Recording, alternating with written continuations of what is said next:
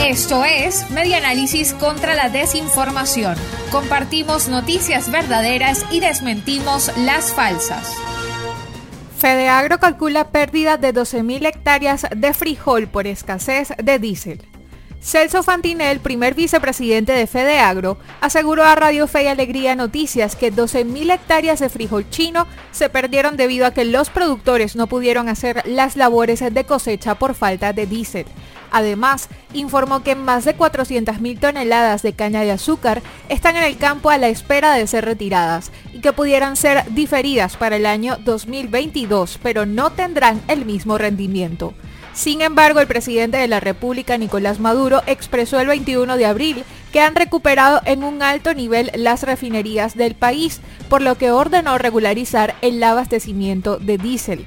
De acuerdo con el vicepresidente de Fedeagro, los sectores priorizados se les surte aproximadamente 200 litros de diésel quincenales, cuando hay rubros como el maíz que necesitan 100 litros de este combustible por hectárea y en el caso del arroz 250 litros por hectárea.